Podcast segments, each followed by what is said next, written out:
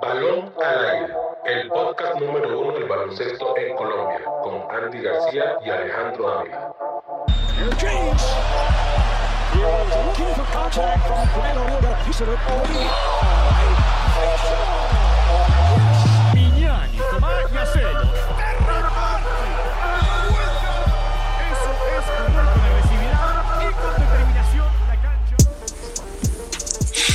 Bueno, bienvenidos a un nuevo episodio de Balón al Aire, el podcast más escuchado del baloncesto colombiano. Y saludo a mi compañero Andy. ¿Cómo estás, Andy? Buen día, Alejo, y a toda la audiencia. Espero que estés muy bien. ¿Cómo vas, Alejo? ¿Qué tal? Que sí, muy bien, Andy. Eh, agradecido de nuevo por hacer un nuevo episodio contigo y tenemos un invitado muy, pero muy especial desde León, Guanajuato. Y presentamos a Santiago. ¿Cómo estás? Santiago Pérez. Hola, hola, mucho gusto. Eh, gracias por la invitación. Eh, eh, estoy muy honrado de estar en un programa como el de ustedes. Santi, yo ya te conozco porque eh, soy el compañero tuyo baloncesto, de equipo, y ya pues Alejandro con el seguimiento que hace, creo que te conoce también, pero quisiera que la audiencia te conociera y pues dinos o dile a la audiencia quién es Santiago Pérez. Bueno, yo eh, mi nombre es Santiago Pérez Zapata. Yo empecé a jugar básquetbol eh, en la ciudad de Cartagena. Yo nací en Barranquilla, pero por cuestiones de trabajo de mis papás, yo empecé a jugar baloncesto en la, en la ciudad de Cartagena. Y por cosas que se dan en torneos y amistades, eh, te- terminé mi, mi secundaria, mi bachillerato lo terminé en Bucaramanga, jugando para el Virrey Solís con Carlos Parra, estuve en el equipo con Ante Latencia, Daniel García. Eh, después de eso fue que te conocí precisamente, Andy, en, en VC. Estuve un año allá en VC eh, con el profe Mauricio, con la profesora Neila. Y por situaciones ma- muy ajenas a cualquier club o a cualquier entidad, eh, conseguí un cupo en una prepa en, en California, donde estuve un, un seis a ocho meses en California. Luego recibí eh, la oportunidad de, de entrar a un junior college en Oklahoma, donde estuve un año. El mismo junior college donde estuvo Jean Paul Mejía, Pancha. Eh, muy buena experiencia allá, la gente muy, muy querida. Sentí que crecí mucho en mi juego y, y físicamente. Después de ese año en el Junior College, eh, me salió la oferta aquí en León, Guanajuato. Vi mucho por mi, por mi carrera profesional, ya que el Tecnológico de Monterrey pues, es una universidad muy reconocida a nivel de Latinoamérica. Y tomé la decisión de venirme para acá. Actualmente llevo ya cuatro años. Este es mi último año, tanto académica como deportivamente eh, jugando en División 1 acá en, en México y pues bastante contento a la espera de lo que va a ser ya eh, irme al profesional tanto académicamente como deportivamente. Qué, qué bueno saber eso, Santi. La otra vez cuando, cuando te pregunté en abril del año pasado que, que cómo, pues que quién eras también básicamente para hacer un post tuyo en, en basquetbolistas colombianos, me comentabas básicamente lo mismo. Pero yo quisiera saber cómo es esa vida tuya en México, cómo es ese día a día, cómo te preparas para ser profesional en, en ambos, ámbitos, en ambos ámbitos ahora que lo comentas y que, que tanto sacrificio has hecho porque dejar a la familia tampoco, tampoco debe ser un tema fácil. Bueno, sí, dejar la familia a los papás, a los hermanos es, es duro. Verlos una vez al año, una vez cada seis meses no, no es fácil. Pero el, tener la satisfacción de que ellos saben que estás haciendo cosas para tu futuro, de que estás creciendo, de que estás madurando como persona y como jugador, pues llena cualquier sacrificio que haya que hacer. Eh, un día a día aquí en México, por lo menos como lo es ahorita, por cosas de pandemia y por cosas de, de que se ha retrasado la liga y todo esto, sería que ahorita me estoy levantando 6, 6 y media de la mañana para ir a, a hacer gimnasio tipo 7, de 7 a 8. De 8 a 9 de la mañana tengo sesión de tiro con, con el entrenador. Aparte de, de la, del entrenamiento en la tarde, como a las 3 de la tarde entrenamos de 3 a 5. Y pues ya salgo de la sesión de tiro a las 9. Eh, ahí empiezo a tomar mis clases. Las tomo ya sea desde mi casa o desde el trabajo, que ahorita estoy, estoy tomando un trabajo. Y pues no, básicamente en eso se va, me va todo el día, ¿no? Entre el trabajo, la escuela y los entrenamientos. Quisiera, Quisiera saber, eh, En Santiago, Santiago, ¿qué estás ¿qué estudiando? estás estudiando ahorita? Ingeniería industrial y de sistemas. Ah, ok. Ah, ok. Y Hablabas de no hablabas de tu comienzo, pero eso, ¿a qué edad fue? ¿En qué edad ¿En comenzaste qué edad a comenzaste a baloncesto? Yo comencé a jugar baloncesto en el Club de Cartagena cuando tenía 12 años. Ok. Ok. ¿Has estado en selección? ¿Has estado en selección Colombia o algo así? Sí, yo, yo tomé selección Colombia sub-15. eh, fue precisamente de ahí fue donde me reclutaron para terminar la, la secundaria y el bachillerato allá en, en Bucaramanga. Eh, fuimos a, a, Monte, a, a Uruguay y quedamos quintos, quedamos quintos ese, ese año. Después ya no hubo más selección Colombia por el tema del, del año, del año impar. Pero fue una experiencia bastante, bastante bonita, la verdad. Compartir con, Hansel, con Daniel, Federico Machado, con Andrés de Luque, con muchas personas que, que hoy en día todavía siguen siendo mis amigos, aunque no los vea, pero, pero es una experiencia que le cambia a uno, la verdad, muchas cosas, la perspectiva, la, la forma de ver básquet, etcétera, etcétera.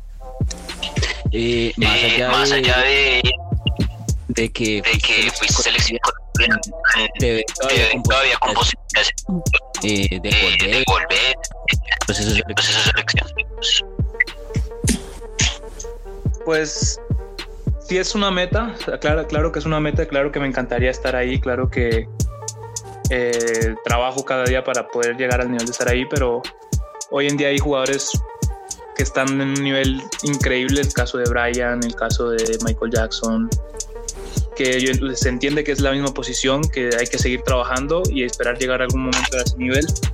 De pronto, hoy por hoy, no, no, no sé si sea que no, no me consideran todavía suficiente nivel o por el tipo de liga que estoy jugando o lo que sea, pero hasta ahora no, no he tenido la oportunidad y tocará estar listo, ¿no? Tocará estar preparado y, y dar lo mejor. Y Santi, tú, tú, tú, tú nos tú marcas, nos marcas que este es tu, último año en la universidad. en la universidad. eh, En México En hay México hay muchos profesionales, profesionales como esta esta ah, ah, mostrar. Eh, bueno, en México, lo que sucede en México es que no hay una sola liga profesional. Hay, no conozco el número exacto, pero hay más de tres ligas profesionales. Entonces se juega todo. la la de la de Chihuahua, la- Exacto, la- está la, la Cibapac, Cibacopa, la LNBP, Cibabaja. Hay muchas ligas a lo largo del año. Y antes había mucho conflicto entre una liga y otra, pero hoy eh, se está llegando como un acuerdo de que se juegan a, diferentes épocas del año, precisamente para que pues, los jugadores tengan, tengan juego todo el año, tengan trabajo todo el año. Entonces, pues ese es uno de los objetivos, ¿no? O sea, probablemente se me dé lo de la nacionalidad de aquí, entonces voy a estarme eh, jugando entre México y Colombia. Claro que sí, And- eh, Santi. Y bueno, me- nos cuentas que este es tu último año en, en- en lo deportivo y pues en los ámbitos que, que desempeñas en México. ¿Cómo te ves en un futuro en lo profesional, en lo deportivo, teniendo en cuenta que ahí en México hay bastantes ligas profesionales y pues en Colombia, pues a pesar de que sea corta, a veces está la liga colombiana. ¿Con cuál te ves para, para proyectarte tu carrera? Pues, la verdad, como les comentaba, me gustaría eh, estar jugando en las dos, porque así como en México el nivel es bastante alto porque la, inversión es mucho más grande, hay muchos más equipos, el, el simple tamaño del país es muy, muy diferente. Entonces la calidad de jugadores que llega aquí es mucho, más, mucho mejor, hablando de extranjeros. Me gustaría pues escalarme a ese nivel, o sea, probarme a ese nivel llegar al punto de poder jugar en ambas, en, en ambas ligas y estar jugando constantemente en ambas ligas. O sea, ese, ese es lo proyecto que yo proyecto, lo que yo quiero. Sí, Santi, aprovechando que, que hablas de, de la Liga Mexicana, un poco, bueno, yo estos días estuve viendo un poquito la, la Liga Mexicana, la que está jugando actualmente, la na- nacional, y veo que hay un factor común entre esta y la colombiana y es la cantidad de extranjeros, sobre todo norteamericanos, que, que juegan en esta liga. Digamos, hay equipos que netamente lo conforman norteamericanos, dorados de Chihuahua, Copa eh, Libertadores de Querétaro, donde estuvo eh, Anthony Young, que jugó en Búcaros y fue MVP de la liga en, en el 2020. Esto sí le favorece a los jugadores como ustedes que vienen de abajo de, de las ligas universitarias, de, de, pues sí, de conglomerado de ligas universitarias de México. Sí, sí es cierto que hay muchos equipos que, que traen mucho extranjero y que nacionalizan mucho extranjero. Eso también se vive en Colombia. Colombia. No de pronto al mismo nivel, pero sí, se- sí ha pasado. Pero han, han habido equipos que, que han, que han recogido el talento que ha salido de la liga universitaria y lo han conformado en base a eso. Hay un equipo, ojalá lo de, de repente se llama Leñadores de Durango. Inicia con tres jugadores que, con los que yo tuve la oportunidad de compartir cancha, o sea, en de jugar en contra de ellos. Y tienen minutos de calidad, juegan, juegan Es el de 30 Andriasi. minutos. Andriasi, Otto Zuleta, Omar de Aro. Son jugadores que, salieron de la liga estudiantil de aquí. Y eso es algo que a lo mejor en Colombia no lo hay. No hay un proceso de liga estudiantil, hablando más allá del, del intercolegiados. No hay un proceso de liga universitaria que realmente valga la pena para que se siga el proceso. No hay, no hay jugadores que aspiren a ganarse una beca estudiantil para jugar baloncesto a nivel universitario allá. Entonces yo siento que es, es, es- una pequeña diferencia, bueno, no, no es una pequeña diferencia, es una gran diferencia que a pesar de que aquí se ve también que trae mucho extranjero, hay equipos que sí, que sí reconocen el talento y que sí lo, lo ponen en práctica. O sea, hay, hay pocos equipos, pero los hay. Y en otras ligas, porque el, el, el NBP, la Liga Nacional, es la más conocida, pero las demás ligas nada más permiten dos extranjeros, tienes que tener un sub-17 en cancha. Son, son reglas que han ido cambiando las otras ligas para incluir más a los mexicanos y es algo que, que de verdad ha funcionado muy bien aquí. ¿Cuánto dura la liga o cuánto dura una temporada como tal, tanto universitaria como profesional? ¿Cuánto dura? Vari- Es muy diferente, por lo menos la profesional, profesional dura entre tres meses, tres meses y medio. La liga estudiantil, como la conocíamos, ahorita no, no, no voy a entrar en temas de COVID, pero como la conocí, todos los años que juego empieza en agosto y termina hasta abril. Y es todo el semestre jugando, o sea, vas de viaje y, te- y luego recibes eh, equipos en tu casa. Es como si estuvieras jugando un- una liga profesional, pero todo el año. La juegas todo el año, juegas con equipos de todas partes del país, obviamente dependiendo pues la división en la que estés, pero, pero mantienes juego y entrenamiento todo el año. Pero, digamos, eh, haciendo una comparación pequeña y una ventaja que tiene, tiene México en este caso es lo que nos dice Santi, que ellos, a pesar de que la liga que está jugando ahorita dura tres meses, al mismo tiempo arranca, por ejemplo, en febrero, si no estoy mal, ya arranca la Cibacopa, que es la otra, la otra fuerte. Eh, si se acaba la Cibacopa, empieza otra, y o después se viene la, la Liga de Chihuahua. O sea, hay competencia profesional durante todo el año. En cambio, acá es más como un torneo de apertura y clausura, pero un mes y 15 días, si no estoy mal. Entonces, eh, sí es un poco bien agresiva la, la diferencia entre los Y dos países. En, Y solo hasta y solo hasta este año fue que se pudo, eh, digamos, eh, eh, eh, o sea, implementar este nuevo formato de dos en el semestre. Exacto. Santi, eh, quisiera preguntarte ahorita, o sea, volviendo un, un tema como lo de cuando te vas a California, o sea, ¿cómo te vas a California? ¿Eso es por medio de un torneo? ¿Te vio alguien? ¿Te llamó alguien? ¿Cómo hiciste para irte a California? ¿Cómo fue todo el proceso? Bueno, eh, para ese entonces yo estaba en UBC, estaba mirando opciones y fue algo muy, muy extraño. O sea, cosas de, estar buscando en redes sociales, subir videos, eh, seguir páginas de, de universidades, seguir páginas de equipos de prepa, seguir páginas, seguir páginas y buscar. Y me contacta un entrenador, se llama Jesse eh, Tlepitsky. Todavía mantengo contacto con él. De hecho, es, es la persona que me condujo en toda, en toda mi carrera hasta aquí en León. Y me contacta y me dice, yo te he visto jugar, yo te vi jugar en el sub-15 cuando fuiste a Uruguay. Tengo mis notas y te he visto jugar y, y me gustaría traerte aquí a la prepa. Entonces fue algo como tan mm, fuera de, lo común, porque bueno, como yo lo conocí, como yo conocí que eran las, como las personas se iban a Estados Unidos a jugar, no era nada parecido. Pero fue algo muy integral, por así decirlo. O sea, fue muy, hey, me gusta cómo juegas, vente para acá, eh, resolvamos el, el tema de transporte, miramos como lo de la visa. Fue algo muy, muy integral y, y me gustó mucho que fuera de esa manera, que permite que, que haya una relación muy pura con la persona con la que tú estás dándole Exacto. futuro. y, y, y que seas directamente tú el que dirige tu proceso, porque muchas veces por tener, como me pasó a mí, tener terceros en el proceso es, un, es algo que es muy frustrante porque tú no sabes cómo va tu proceso, o qué hace falta, la realidad de las cosas no la sabes, entonces al poderlo hacerlo tú y como te pasó a ti, esas redes sociales, yo insisto mucho a las personas, los chicos y familias que asesoro para el tema de oportunidades académico-deportivas, de que puedan hacer, hacerlo ellos mismos. Eh, publicando en sus redes sociales puede llegar muchas oportunidades porque directamente van hacia ti a escribirte como te pasó a ti y eso me parece muy, muy interesante que lo conozcan pues, los chicos y las familias que nos pueden estar escuchando. Sí, claro, claro, no, te digo, para mí fue algo, una alegría gigante porque obviamente pues, es el sueño de todos en, esa, irse a jugar a otro país y, empezar el camino de, los sueños de uno, pero uno nunca sabe de qué forma va a llegar y, por medio de qué camino va a llegar. O sea, todas las los caminos de todas las personas son diferentes y, Exacto. y uno no puede encerrarse a pensar que solo hay una forma de llegar. Claro. Pues sí, Santi, eh, pues ahora que comentas lo de, pues lo de que California, que preguntó Andy, ¿qué tanto sientes que ha crecido ese, ese Santiago de, esa, ese, de esos 15 años, el que pasó por, por, el, por a nivel Juco en Oklahoma, y eh, al que ahora está en México, ¿qué tanto ha crecido como, como en lo personal, como, como en el ámbito deportivo, en el juego? Bueno, en lo personal, podría decir que soy una persona completamente diferente. Eh, Total.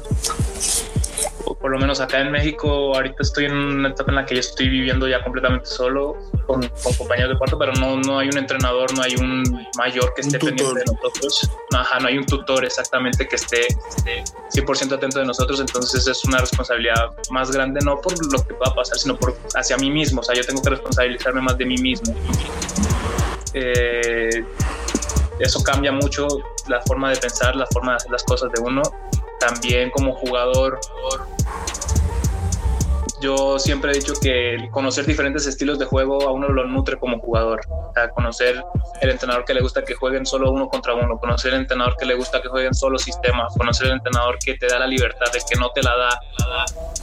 Te, te vuelve un jugador que eres capaz de adaptarte a cualquier forma que el entrenador te quiera poner a jugar. O sea, si, si- te toca un entrenador en una liga profesional que no quiere que nadie lance el balón fuera del sistema, lo puedes, puedes vivir con eso. Si te toca un entrenador que te da vía libre para que tú desarrolles y hagas, puedes vivir con eso. Y eso a mí me, me- me parece que es una gran ventaja y que es algo que yo agradezco mucho a la vida que me haya tocado así, que me haya tocado diferentes clases de entrenadores a lo largo de mi carrera deportiva. Eso sí es verdad, eres muy resiliente y eres muy cambiante. O sea, recibes muy bien las instrucciones como lo que dices. O sea, si te mandan a hacer un tema de defensa, puedes quedarte ahí, como también un tema de solo ataque. Y es algo que también quería preguntarte y aprovecho ahí para decirte, o sea, ¿cómo haces para entrenar la mente de esa manera y poder asumir esos retos? Porque la forma en la que estás hablando suena muy fácil, pero pues ambos sabemos de que no es así de fácil hacerlo y no es tan fácil asumir un reto de esa forma. O sea, como asimilar de que me saquen de mi zona de confort o donde me siento cómodo lanzando o simplemente, no sé, defendiendo. ¿Cómo Sí, lo claro, mentalmente? Es, es mucho, en mi caso, pues yo, porque no, no puedo hablar por las demás personas que cómo puedan manejarlo, pero en mi caso, siento que el hecho de querer que el equipo sea, o sea, el equipo vaya bien, de que el equipo crezca, tú tienes que hacer tu parte del trabajo. Tú no puedes decir, ah, pues es que si yo no estoy jugando como a mí me gusta, pues no juego. Pues no, el equipo no, si el equipo te necesita, pues el equipo le va a ir mal. Y si al equipo le va bien, a ti te va a ir bien, porque pues, a quién van a ver, a que está jugando, no al que está fuera de los playoffs, no al que está eliminado, no al que está, ah, sí metí 30 puntos, pero el equipo pues, pierde en la primera ronda, no sirve de nada. Tienes que aportarle al equipo lo que el equipo necesita en ese momento. Entonces, si tú llegas a un equipo y el entrenador te dice, oye, necesito defensa, pues con trabajo, obviamente, de un día a otro, si no lo sabes hacer, no, no va a llegar. Pero si tú pones tu cabeza y dices, ok, si esto es lo que el equipo necesita, se lo voy a dar, puedo seguir haciendo lo que, lo que, me, me- lo que me gusta, porque tampoco se trata de que te encierres solo en lo que te están mandando a hacer. Pero hay unas cosas con las que tienes que cumplir, hay un mínimo en el equipo con lo que tienes que cumplir, un trabajo que hay que hacer. Después de que tú cumplas con eso, el equipo va a crecer y tú puedes empezar a desarrollar las diferentes cosas que a ti también te gustan. ¿Cómo transmites esa parte mental a lo físico? Porque pues eh, el mundo del, del basquetbolista y del deportista en general tiene que trabajar su cuerpo para, para así, para enfrentar cada reto, para enfrentar cada partido. Se enfrentan a rivales que también se preparan igual que ustedes con el mismo nivel de, de competitividad. cómo llevar eso físico, al- alimentación, ejercicio. Ahí voy, a, voy a comenzar y interrumpo ahí a Santi. Santiago, primero que todo, es hambriento de la competencia. O sea, si tú le dices compitamos al tiro libre, va a competir al tiro libre así este mocho de un pie. Y otra cosa que digo es de que eh, Santiago es comedor de hierro. O sea, él mantiene en el gimnasio Todo demasiado. el día. Creo que sí. Él lo dirá ya ahorita. Pues eso es, es- es eso, es constancia, es un trabajo de día a día y es conocerte. O sea, a mí alguien me dijo una vez que uno, uno solo le va a creer a, la- a una, o a ti alguien te puede decir algo y tú no creerle porque no confías, o sea, no crees en el criterio de esa persona hasta que te lo diga alguien a quien realmente admiras o confías en esa persona, vas a entender y vas a tratar de creer lo que te están diciendo. ¿Por qué digo esto y por qué de pronto suena un poco así extraño? Yo con el tema de la comida, pues obviamente desde más pequeño era muy descuidado. Y cuando llego a California precisamente, al principio el coche era muy liberal. O sea, aquí está lo de su comida, ustedes verán que compran. compran. Primer mes, segundo mes, pues lo que es un niño con dinero, ¿no? En, en- en los- en Estados Unidos. Todos los dulces, todas las de Coca-Cola, todas las cosas que no ves en Colombia las quieres comprar y te las quieres comer. Sí, claro. Y, y de repente un, jugador que ya era más grande que yo me dice, hey, estás, comiendo terrible, o sea, no te cansas, no te sientes más cansado, trata de comer bien una vez, una semana, y me cuentas.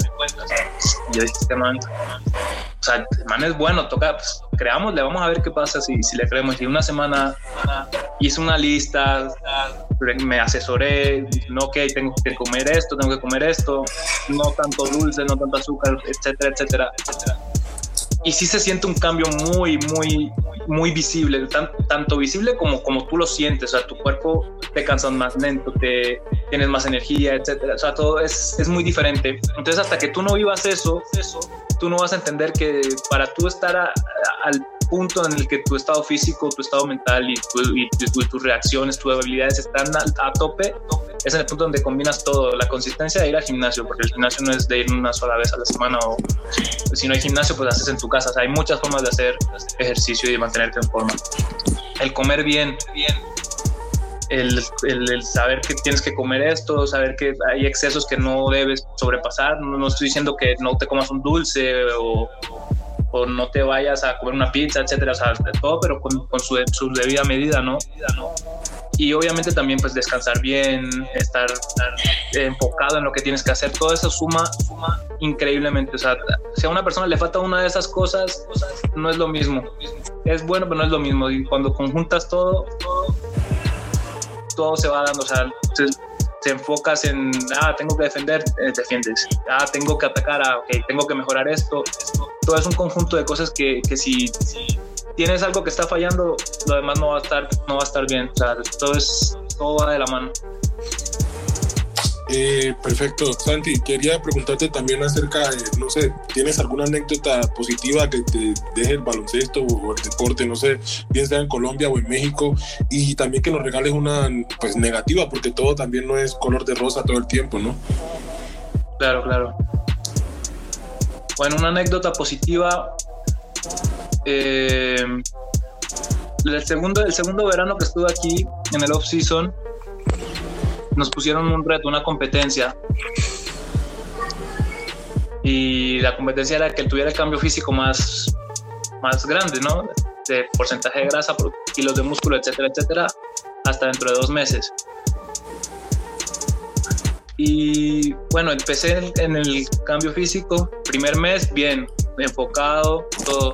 Empezando el segundo mes, nos vamos a un torneo y comemos ahí en el torneo y por cosas nos enfermamos, nos enfermamos varios del equipo y estuvimos una semana mal, mal, mal del estómago, de todo, sin poder entrenar, o sea, muy mal del estómago.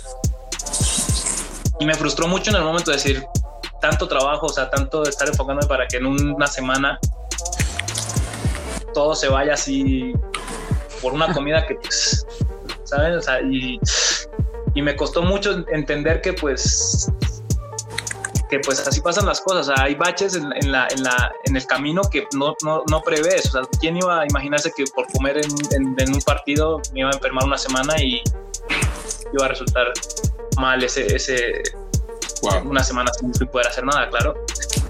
Sí. Y pasa esa semana, y después que pasa esa semana, el, uno de mis compañeros me dice, como dicen aquí, güey, no, no hay pedo, me dijo así, güey, no hay pedo. Tú sigue metiéndole como le vienes metiendo y, y vas a ver. Y ese, o sea, no- no- suena una frase muy, es un cliché, el güey no hay pedo, pero pero sí, o sea, no, no hay problema. Si pasó así, no hay pedo. O sea, si pasó así, pues Seguir ya, ¿qué hay adelante. que hacer? Seguir adelante. ¿Qué quieres seguir haciendo? Pues sigue yendo al gimnasio y que sigue comiendo bien, sigue durmiendo bien y ya está. No tienes que, no, no hay nada, no hay nada que puedas hacer por lo que ya pasó. Y me agarré mucho de esa frase de que él me dice y, y al final de- de- del segundo mes cambié muchísimo, cambié muchísimo el físico ese, ese, ese, verano. Yo creo que podría decirse que fue el, el antes y el después de, de la persona que soy hoy físicamente a la que era antes. Y, y pudo haber sido, el segundo mes pudo haber sido un mes muy malo si yo me hubiera enfrascado en el, ah, perdí todo lo que había hecho por, por enfermarme. Entonces esa, esa es una anécdota que, que siempre que me siento de que no, de que estoy estancado, me acuerdo de eso y, y pues para adelante, ¿no? O sea, Claro. nada de, de preocuparse por lo que está pasando, por los problemas que haya. Y una anécdota negativa, bueno, está en Oklahoma precisamente. eh, bueno, llego, ese año el equipo no, no, no nos fue muy bien realmente, pasamos a, a primera ronda, nos eliminan, era un equipo que estaba acostumbrado, pues cuando el año pasado estaba Jean Paul y, y, otro, más gente, yo no estaba, pero los, los conocía, los ubicaba. Y llegaron a la nacional y todo y, y, el coach siempre acostumbrado a llegar a nacional. Y un día esto pues ya de repente no, no hay entrenos una semana qué raro o sea se acabó la temporada nos eliminaron pero sin entrenar una semana eso no pasa nunca claro. de repente empieza a llamar a, el coach empieza a llamar gente uno por uno no que no vamos a renovar no vamos a renovar y me llama el coach Santiago ven acá me dice es que los jugadores internacionales que tenemos nos representan mucho gasto, no, no tenemos espacio para tenerte aquí el otro año. Y uf, yo sentía que se me acababa el mundo en ese momento. Pues era todo lo que, pues, lo que había trabajado, todo lo que había soñado, que me dijeran, no, pues no, no, no eres suficiente para tenerte aquí, ¿sabes? Y, y no, eso, ese, en ese momento yo, yo me sentí muy frustrado. Eh, llamé a mis papás, me acuerdo. El asistente técnico me dijo, no, mira, te ayuda a conseguir una, una, opción en, un, en, una Naya División 2. Y yo, no, sea, yo no, yo no quiero irme más para atrás, yo quiero seguir aquí o irme más para arriba. Finalmente llega la opción de México y yo tenía esa espinita como de decir, pues, ¿por qué no seguir? Entonces, pues es una anécdota fea porque en su momento fue, pues me voy a México y pues me vine también por el tema de mi carrera académica y todo, pero luego se convierte en algo, en algo bonito porque años después, o sea, hace, hace dos años y dos años después de eso exactamente, vino un coach, eh, se llama James Boone, James Boone, en ese momento estaba en, en una universidad de División 2, de las High Major División 2, que, iban a, que compitían en el Nacional, estaban entre los primeros nacionales y todo. Vino un campamento, nada que ver con la universidad de nosotros, vino un campamento para los, los niños de, de, preparatoria y de sub-17. Y un día nos llaman y nos dicen, oigan, es que necesitan expositores, o sea, necesitan gente que juegue para, que, para mostrar los ejercicios, para mostrar la, lo de la clínica. Ok. Ok, vamos el coach empieza a poner unos drills de juego tal, y acabando de entrenamiento me llama y me dice, ¿cuándo tienen partido? Yo le digo, no, desde el fin de semana jugamos esto a las 3 de la tarde, no me acuerdo a qué hora, pero le dije, no, a tal hora. Coach va al partido, esto, jugamos el partido, perdemos, porque me acuerdo que ese partido lo perdimos. Y acabando el partido, eh, coach me saluda, nos despedimos, todo bien. Yo pensé que, ah, pues Iván quería ver baloncesto, no pasa nada. En la noche me escribe mi entrenador de acá y me dice, eh, Coach Boone quiere hablar contigo, quiere ofrecerte una beca para que te vayas a, a la División 2 allá en Estados Unidos con él. Mm. Y, y yo, o sea, yo me alegré mucho y me llevó enseguida, en ese momento me acordé enseguida de, de lo que había pasado en Oklahoma. Y lo que te decía, o sea, cada quien tiene un camino diferente. No, no, no, no, no puede eh, ahogarse en una pena porque te dijeron que no, porque te dijeron que no era suficiente, porque te dijeron que no estabas listo, porque trabajo siempre hay para hacer. Y si tú trabajas, pues algo va a venir de recompensa, ¿no? no el trabajo nunca es en vano. Claro que sí.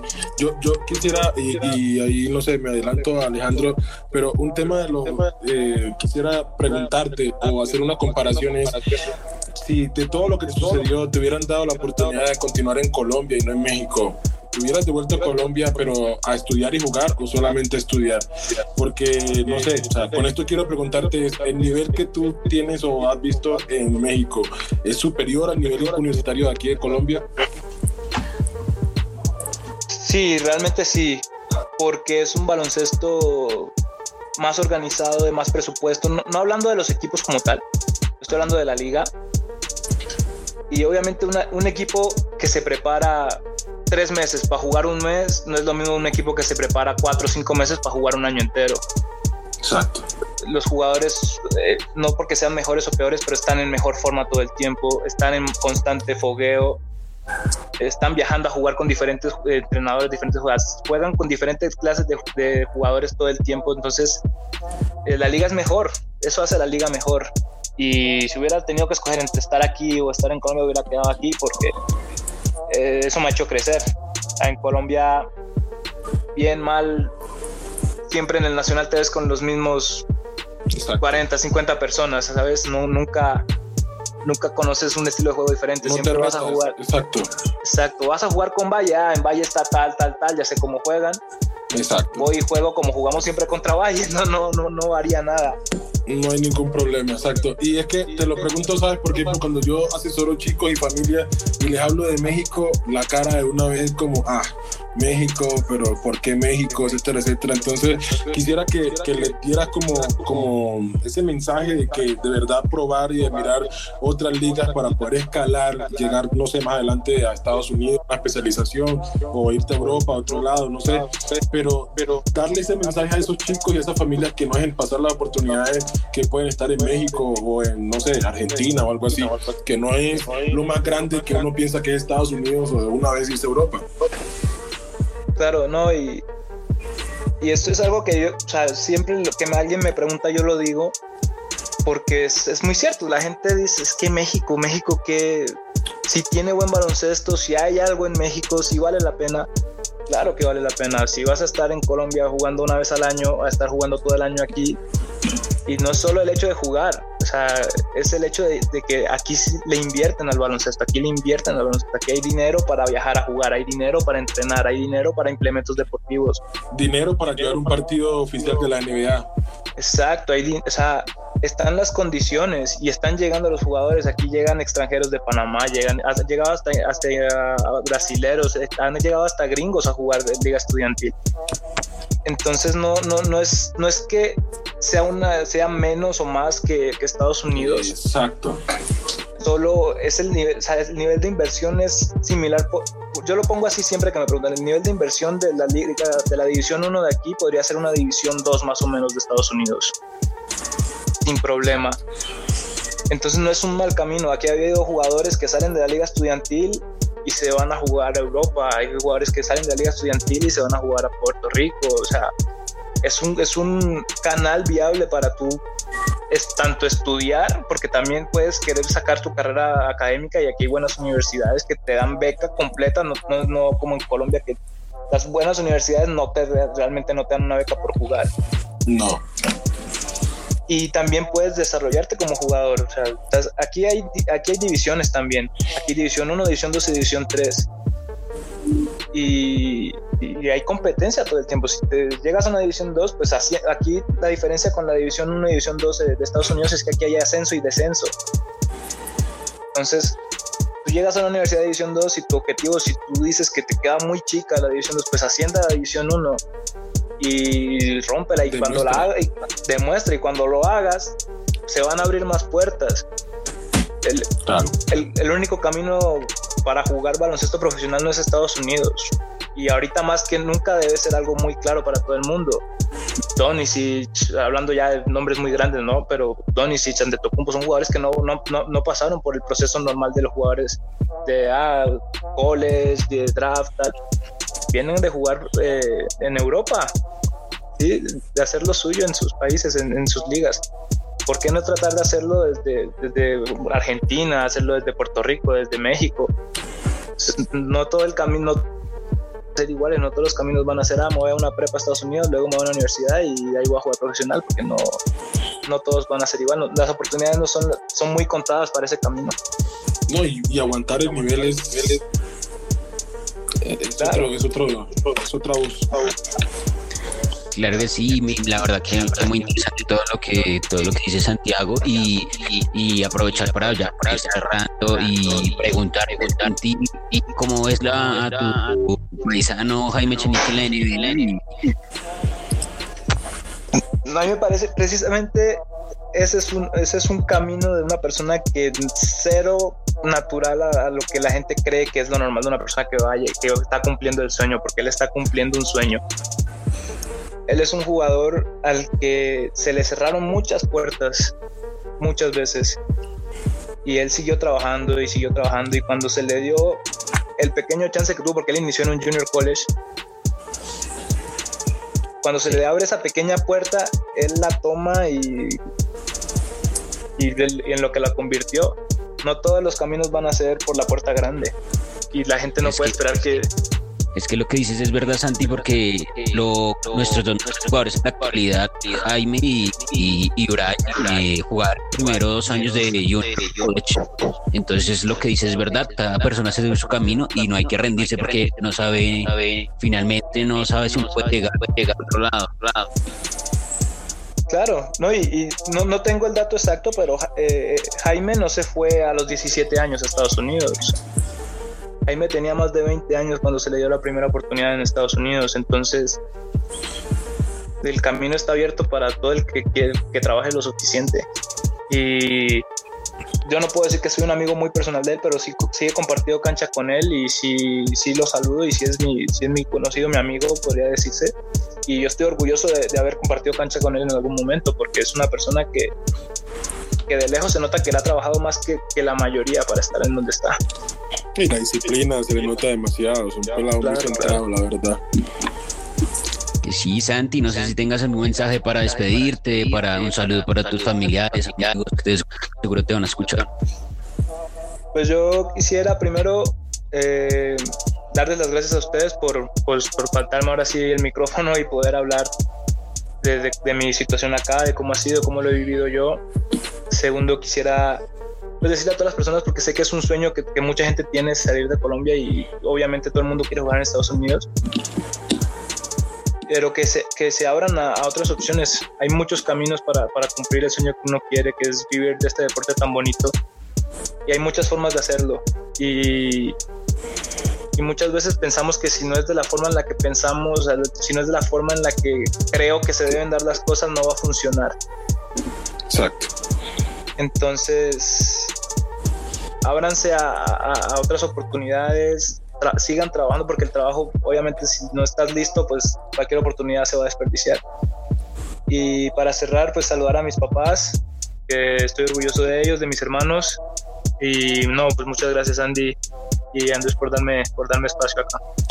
No, Santi, a ti por aceptar la invitación. Por redes, redes, que la gente sepa cómo encontrarte y para que te siga también. Estoy en Instagram, aparezco como 7PRSS, eh, Santiago Pérez en Facebook y, y pues cualquier cosa que alguien necesite, ahí estamos, ahí estamos. Sí, claro, y bueno, esto fue la, eh, una charla muy especial con, con Santiago Pérez y bueno, Andy, recuerda a la gente por dónde nos pueden escuchar, nuestras redes sociales. El podcast de Bandera al Aire está disponible en casi todas las plataformas digitales que eh, hay en el mercado. Estamos en Apple, eh, Apple Podcast, estamos en Spotify, estamos en Amazon Music, YouTube, Google Podcast también, en Deezer. Entonces pueden estar ahí como sintonizándonos en YouTube. También tenemos, sale parte de nuestro capítulo, capítulo completo, salen ahí en YouTube. Entonces nos pueden escuchar o seguirnos por ahí. Suscríbanse, no olviden suscribirse en Apple Podcast, principalmente suscríbanse y pónganos las cinco estrellitas o las estrellas que ustedes deseen también, un comentario, no sé, son malos, son buenos, mejoren, no mejoren. Déjenos los comentarios que todo eso nos sirve y nos, ayuda mucho. Suscríbanse también. Sí, bueno, y esto fue todo por hoy. Y eso fue Balón al Aire, el programa número uno y más escuchado de, del baloncesto colombiano.